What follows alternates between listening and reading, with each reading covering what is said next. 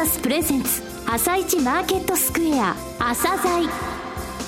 この番組は企業と投資家をつなぐお手伝いプロネクサスの提供でお送りします。皆さんおはようございます。アシスタントの玉木葵です。それではスプリングキャピタル代表チーフアナリストの井上哲夫さんと番組を進めてまいります。井上さんよろしくお願いいたします。よろしくお願いします今日も楽しみな企業をゲストにお招きしています。今日ご紹介する企業は証券コード2884吉村フードホールディングスです。はい、えー、今年のですね3月4日ですか上場したばかりなんですけれども、えー、とてもですね、えー、志がいい会社なんですよ。日本にたくさんある中小のですね食品会社、えこちらをなんとかしたいっていう会社なんですね、はい、M&A っていう言葉ばっかりがですねえー、先走りしてますが、うん、その元にある DNA の部分をお聞きいただければと思います。はいよろしくお願いいたします。番組後半では井上さんの市場の見方をお話しいただきます。今日はどんなお話をされますか？はい、えー、昨日フィリピンのね大統領選挙はあって、はい、ドゥテルテさんが大統領になななることになったんですけどね、はい、もう言いづらくて昨日テレビで3回も噛んじゃったんですけどもね。これからのね選挙とか国民投票のリスクが結構あの世界でありますのでこの部分をお話ししようと思います。はいよろしくお願いいたします。朝鮮今日の一社です。朝鮮今日の一社。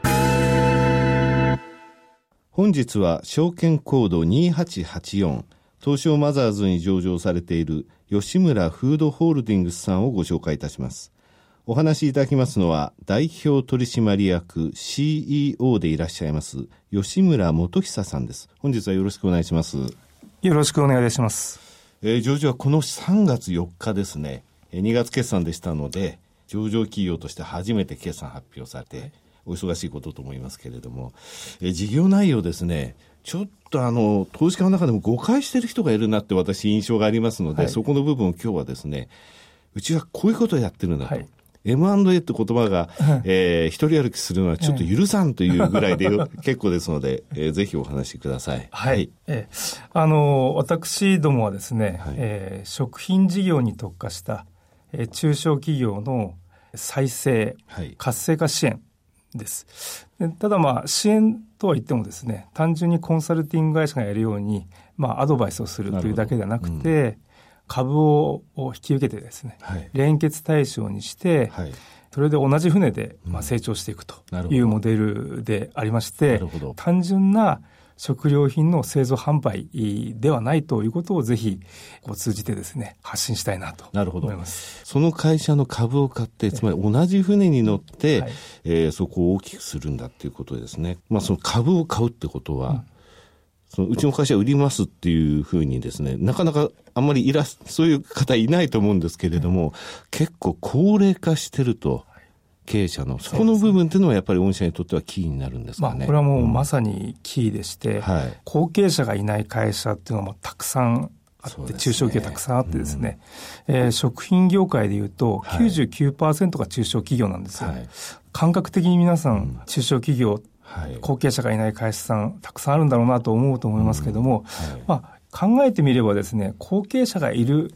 会社っていうのは実はもう逆に少ないぐらいで、うん、で、やはりその、会社がいい会社じゃないと、オーナーも引き受けさせようと、はいうん、まあ、子供がいたとしても思いませんし、ね、まあ、子供もですね、個人保証してまで引き受けたいとは思いませんよね。うん、まず会社良くなくちゃいけないと。うん、でかつ、まあ、引き受ける方も、能力があって、はい、まあ、経営能力なかったらやっぱり親もやらせたくありませんし、はい、かつ意欲もなくちゃいけない。そうですね。じゃあほとんどのかいあの小さい、えー、中小企業ってそれで苦しんでるということですね。ですから、まあそういう意味では社会的ニーズがあるのかなというふうに思っております、はい、日本のあの食を守るぐらいの気持ちですね。そうなりますとね。食品業界っていうのが、まああの、まあデフレが続いて、うん、かつここに来て人口減少化に入ってる中では、やっぱり、うん内需関連ですね、パイが小さくなってると。はい、そういう意味では、食品業界っていうのは、まあ、あの、アゲンストなんですよね。はい、だけど、うん、アゲンストだからこそ、会社の先行きが分かんないということで、うん、後継者がいない、はい、まあ、そういう状況だからこそ僕らのようなビジネスは追い風かなというふうに思っているというところですね。具体的にですね、どういう支援を行うんですかね？これはですね、はい、私ども2008年に始めて、はい、まあ、あの、どんどん会社を増やしていって、その間でですね、うん、まあ、試行錯誤して、はい、まあ、私ども今、言ってるのは、まあ、中小企業支援のプラットフォームと呼んでるんですけれども、基本的な考え方っていうのは、中小企業というのは、まあ、機能別に見て、いいところもあるし、悪いところもあると。まあ、具体的に言いますと、例えば、製造頑張ってるんだけども営業が弱いとか、はい、製造強いんだけど商品開発が弱いと、はい、ですから例えば営業製造商品開発品質管理、うん、経営管理っていう、まあ、機能別に分けてすべ、うん、てが良ければ大会社になってるはずでしょうと、ね、でてが悪ければ倒産してるはずだと、だから生き残ってる中小企業っていうのは何かキラリと光るものがあるんだけども、どっか弱いところが制約が伸び伸び人なのか、物なのか、ね、金なのかってことですね、ね、資金力っていうのもやっぱり必要ですね。それもありますね。えー、うん。本来であれば生き残るべき企業がですね、うん。はい、みすみすこう廃業になったりとかしてるっていうのを目の当たりにすると、うん、まあ、やはりその引き受け手がいないっていうところであれば、引き受け手が私たちになってですね、やることによって、うん、まあ、生き残るべき企業がまあ生き残ると。い。うことができるんであれば、それはもうあの日本経済としては、ね。えー、利益になりますので、うん、まあ、そこは社会的ニーズもあるんで、どんどんやってい。きたいなと思います、はい、この頃事業承継問題ってあの、信託銀行も含めてね、はい、あといろんなファンド、あと日本でもそういったののコンサルティング会社、結構出てきてますけれども、ねはい、非常に考えられたなと思うのは、そうじゃなくて、自分たちで一緒のグループになって、バリューアップしていきましょうよと。で、しかも今までのところで人、物、金も含めたそのノウハウってものが御社の中にあるってことですね。うん、すね。M&A ファンドというふうに、もう絶対生まれたくないですね、これはね。そうですね。まあ、うん、あの、ご存知のようにファンドはお金を投資家から集めて、うん。はい、集めたお金で企業を買いますので、でね、でどっかで企業を売らないと、はい言って現金化しないと、まあ、としか返せませんので、エグジットが見える企業っていうのは、基本的に中小企業ほとんどないんですよね。だから僕らは自己資金でやってますので、その会社自体がグループに入ってきて、えまあ、1たす1が2以上になるというふうに考えれば、あのグループに入ってもらえるので、まあ、そういう意味では、あの僕らが一緒にやれるターゲットの企業っていうのは圧倒的に大きいわけで、広いわけですね。そこがやはりえー、全く違うところかなというふうに思います。これあの上場されたことによって、これから大きく展開が広がるんじゃないですかね。上場したことによって、はい、まあ、知名度もある程度上がってですね、信用も上がって、やはりその、えー、グループに入りたいっていう会社が、前年の同期比でいうとやっぱ3倍ぐらいになりましたね。ですので、こういう企業さんに上場してほしいんですよ。そしてまたこういった番組で紹介していきたいんですけどね。あの、やっぱり銀行さんとかの、あの、まあ見方も変わるでしょうけど、うん、やはり銀行さんとのネットワークっていうのは大切にされてます？そうですね。うん、あの、やはり、えー、銀行は、はい、えー、企業との付き合い本当に広くて、うん、特に地域の金融機関さんは、はい、大変いろんな情報を持ってらっしゃいますので、うん、まあ、そういう意味ではいろんな意味でこう紹介をいただいたりとかですね、はい、一緒にワークしていくということができるのかなというふうに思っております。えー、ビジネスモデルとしてはその参加企業ですね、うん、あの、えー、傘の下ですね、はい、参加企業を増やしていくということと、うん、えー、そこの中で既存事業についても業用を拡大していくと、ね、この二つはやっぱり両輪のこれからの柱なわけですね。すね。基本的にはその、今グループにある会社を、はい、えー、先ほどご説明した中小企業の支援プラットフォームと呼んでるんですけども、はい、この仕組みで、えーまあ、会社自体を良くしていくと、で利益率上げていくというのが基本です。ですから、既存の企業に関して言うと、まあ、人口減少化なんですけれども、売上利益ともまあ5%から10%ぐらいきちっと伸ばしていくと。で、これがベースで、で、かつ、うん、あの、先ほど申し上げましたように、まあ、後継者がいないという会社で、うん、僕は同業他社いませんので、はい、まあ、そういう意味では、いろんな話が来て、うん、で、こういう会社が入ってくることによって、その会社の持ってる売上利益が、プラスオン、まあ、実際されて、で、それ,、それだけじゃなくてですね、その会社が持ってる販路とか、人材とかノウハウを取り込んで、プラットフォーム自体も良くしていくとい。うようなことで、まあ、良くなれば利益率も上がって、ますますグループも増えていくということで、これが両輪となって、まあ、成長していくということになると思います。えー、それではですね、具体的にどういう、えー、まあ、お店っていうか、どういう会社があるのか、いくつかちょっと具体的なお名前出していただけますかね。そうですね。あの、はい、せっかくですから、えーうん、私どもで一番大きい会社というと、落葉食品という楽しいに、太陽のようですね。そうですね。はい日本全国のスーパーの大体あのチルドシューマイで赤い箱のですね、はい、えー、シューマイがあって、ね。はい、まあ、シューマイの販売している量としては多分日本で一番だと思います。すはい。はい、商品でいうと岩手県にある桜川酒造というのがあるんですが、はい、まあ、こちらは岩手県で出荷量2位の会社で、日本酒のメーカーであります。うん、あとは白石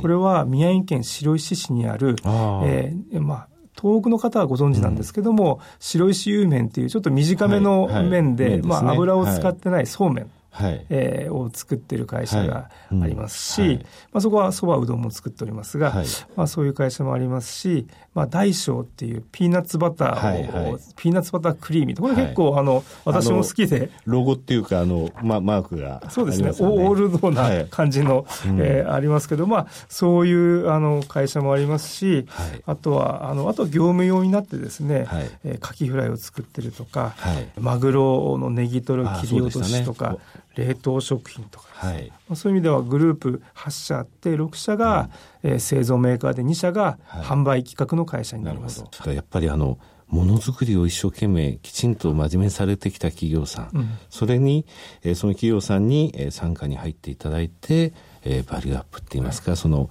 えー、会社としての、えー、売り上げも含めていろんな問題を一緒に解決していってるということなんですね。そうですね。うん、あのー、まあ販売の会社あとは違ってメーカーっていうのは、うん、コツコツ真面目に作ってるんですけどもやはり営業が弱かったり、はい、商品開発が弱くてまあ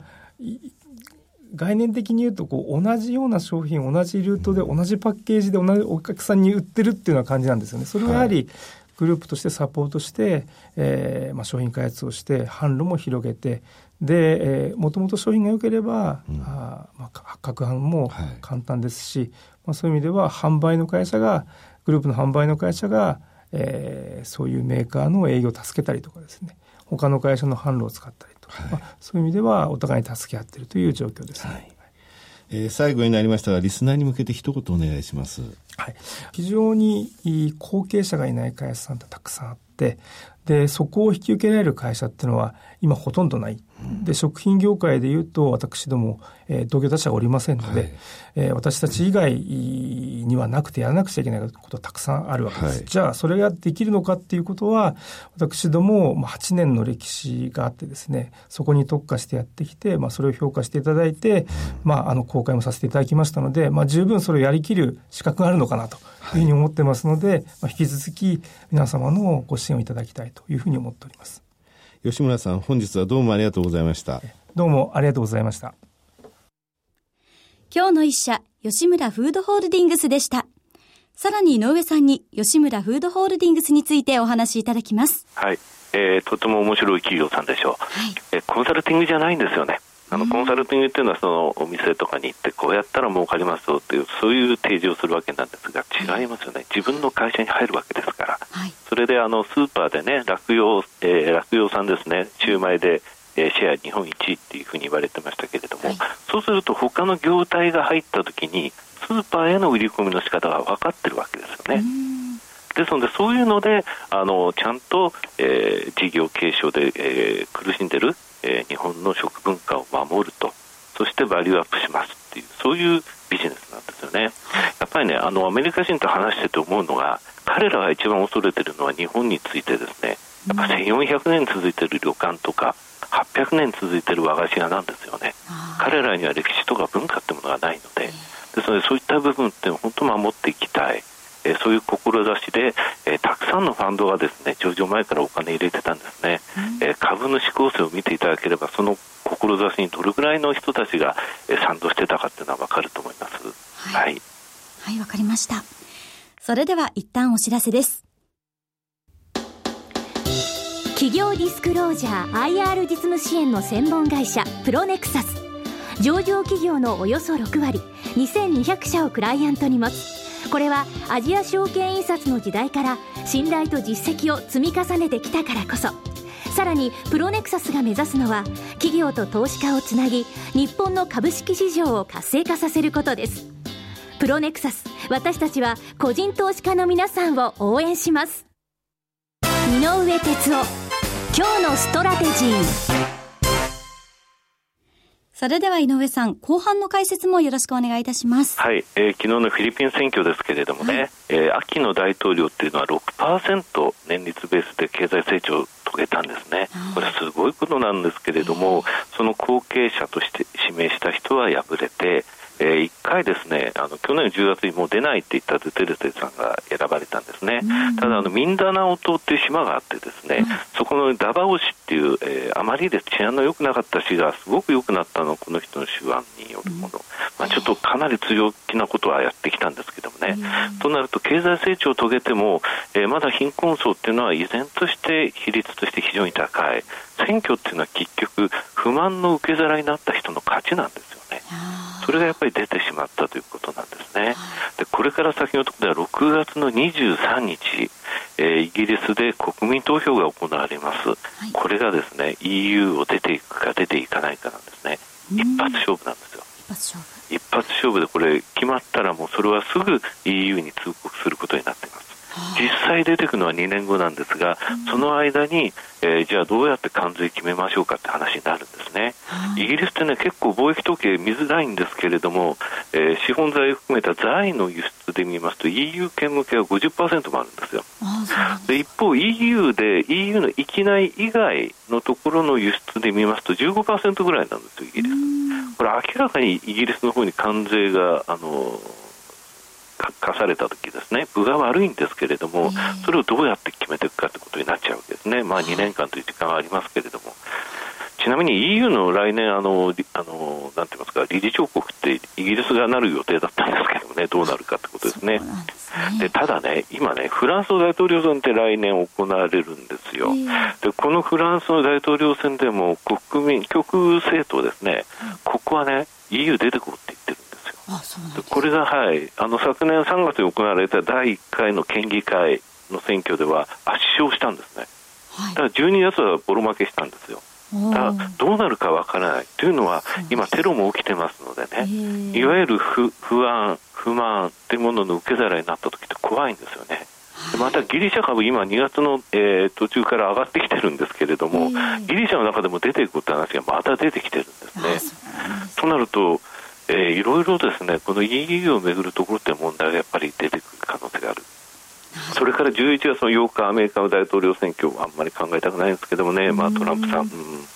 それから来年の3月にはアメリカの債務上限の期日が来ます。まあ、日本の、ね、参議院選挙、何もくれませんけれども、こういったところがやっぱり世界の中でですねマーケットを揺るがす可能性があるというので、はい、えー、ちょっと要注意。ただ、まあ、寸前にならないとなかなかマーケットにはあのそんな影響というのは伝播しませんけれどもね、今はテクニカル的に、えー、な説明力が高い相場なんでテクニカルをよく見てほしいというふうには思ってますね。はい、初めての、えー、放送どうでした？